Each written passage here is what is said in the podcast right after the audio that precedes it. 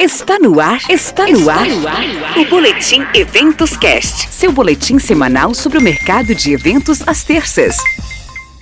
Olá, apaixonados por eventos. Está no ar o Boletim Eventos Casts. Eu sou Ana Souza Machado, apaixonada por tecnologia e inovação e fundadora do A Mineira Eventos Corporativos. Estou com você toda terça-feira trazendo um resumão das principais notícias para o setor de eventos.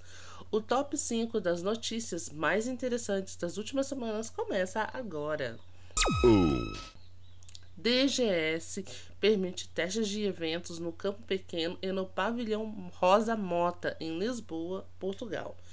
Em matéria ao canal português Meio e Publicidade, a Direção-Geral da Saúde, DGS, decidiu avançar com os testes após sugestão da Associação de Promotores de Espetáculos, Festivais e Eventos, APEF, e a, da Associação Portuguesa de Festivais de Música, a Porfest, num formato de bolha isto é, em que só entra quem está vacinado, testou negativo nas últimas 72 horas ou submeta a um teste rápido na entrada do evento, descreve JN. 2.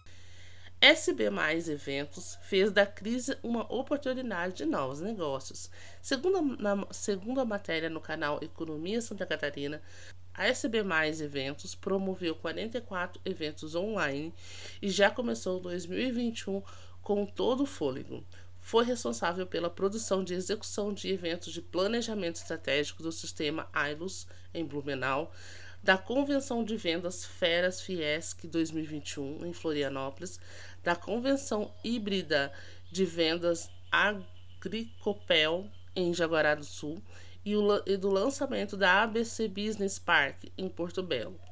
A pandemia nos permitiu aprender um novo modelo de trabalho e novas oportunidades de eventos. As empresas clientes aceitaram bem essa possibilidade e seguimos trabalhando ainda mais conscientes do nosso papel de oferecer sempre uma ótima experiência ao participante, independente da plataforma, comenta Alisson. 3. Governo do Ceará abre cadastro para solicitação de auxílio financeiro para os profissionais do setor de eventos, com início na segunda-feira, dia 1. O auxílio financeiro para os profissionais do setor de eventos do Ceará, no valor de mil reais, anunciado pelo governador Camilo Santana na semana passada, é a primeira medida implantada pelo governo do Ceará para o apoio ao setor prejudicado economicamente pela pandemia Covid-19. O anúncio foi feito em uma live no Facebook do governo do Ceará. O cadastro deve ser realizado no site auxiliossetor.eventos.secult.ce.gov.br. E a Secretaria de Cultura do Ceará, Secult, disponibilizará também um chat para tirar dúvidas. Os trabalhadores do setor de eventos terão até o dia 10 de março para fazer a solicitação do auxílio. 4. Políticas públicas, igualdade de gênero e empreendedorismo feminino são os temas do evento da OIT e FATEC Senai Mato Grosso. A FATEC Senai Mato Grosso, em parceria com a Organização Internacional do Trabalho, a OIT, promoverá nos dias 9, 10 e 11 de março de 2021 um evento gratuito A Mulher na Gestão Empresarial, exigindo impulso no Brasil. Então fique atento. Sim. Cidade das Artes inicia os trabalhos com programação voltados para o Dia da Mulher. A mulherada tem seu dia especial comemorado no dia 8 de março. E para marcar a data, a Cidade das Artes, na Barra, vai reabrir oficialmente os, os trabalhos com uma programação gratuita voltada para a data, respeitando todos os protocolos de segurança contra o Covid-19. O evento batizado Dia Delas, que acontecerá nos dias 5 e 6, terá palestras e bate-papos sobre o universo feminino e diversos setores.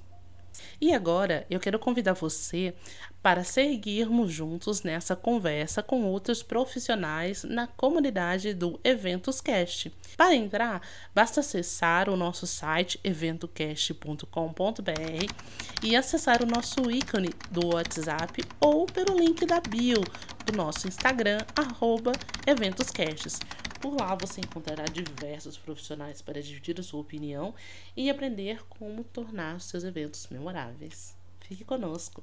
Pois toda semana você encontra aqui as principais notícias do setor de evento. Até semana que vem.